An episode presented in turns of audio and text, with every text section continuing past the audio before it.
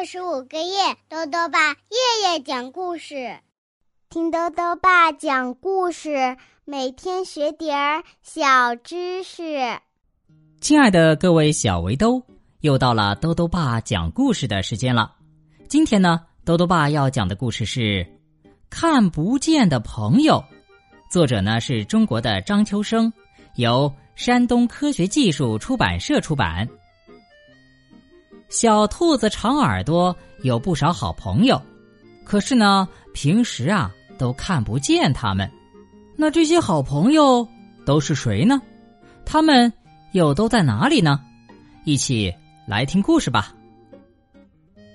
看不见的朋友，小兔子长耳朵在草原上盖了一幢小房子，这是一幢有着红红瓦片儿。和青青砖的小房子。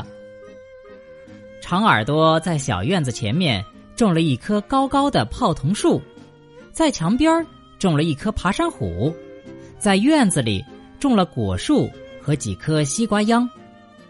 过了一些日子，泡桐树长满了茂密的树叶，爬山虎爬满了青砖墙，院里的西瓜呢，结得又圆又大。有一天，小兔子长耳朵的朋友小胖熊来做客了。小胖熊坐在院子里的石凳上说：“小兔子，你一个人住在这里，连个朋友也没有，不嫌寂寞吗？”不，小兔长耳朵笑了：“谁说我一个人住在这里？这里还住着我的朋友们呢，是他们帮助了我，让我生活的很开心。”哦，呃，你的朋友在哪里啊？我怎么一个也看不到呢？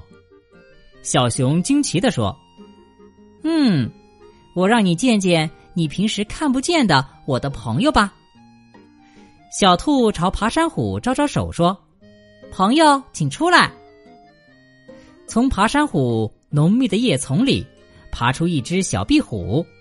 小壁虎说：“你好啊，胖熊先生。”小兔说：“壁虎先生可好了，他每天帮我捉蚊子、捉苍蝇、捉飞蚊。”小熊高兴地说：“哦，怪不得这里没有蚊子、苍蝇来捣蛋，显得干净又安静。”小兔朝泡桐树招招手说：“来吧，朋友。”从泡桐树上飞下只猫头鹰，他对小熊说：“你好啊。”胖熊先生，小兔说：“猫头鹰小姐是抓老鼠的能手，有她的帮助啊，我不担心老鼠来偷东西、传播疾病了。”哦，小老鼠可是个可恶的小偷，你这样可以安心睡觉了。”小熊羡慕的说。小兔朝长着西瓜的泥地招招手说：“来吧，朋友。”几条蚯蚓。从泥地里钻出来说：“你好啊，胖熊先生。”小兔说：“松鼠兄弟帮我翻土松地，我的西瓜呀才结的这样大呢。”小兔朝墙外招招手说：“来吧，朋友。”这时，从墙外飞来一群小蜜蜂。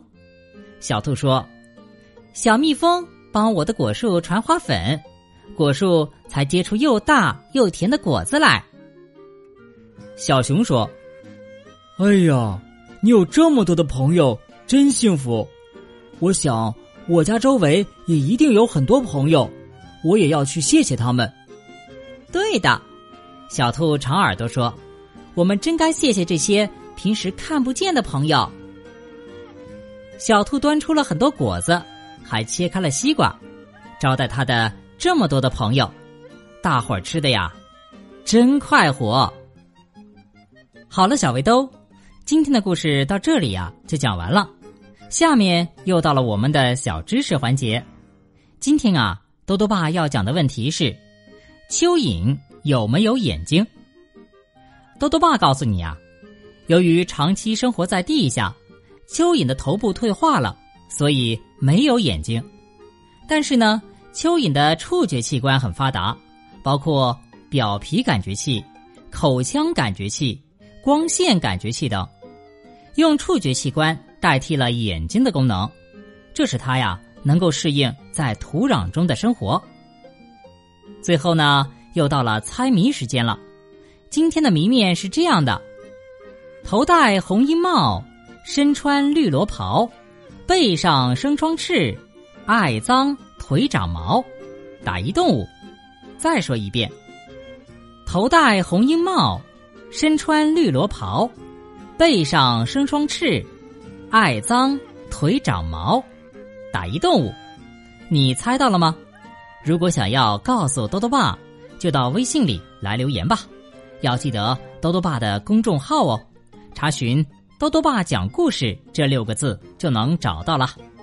好了，我们明天再见。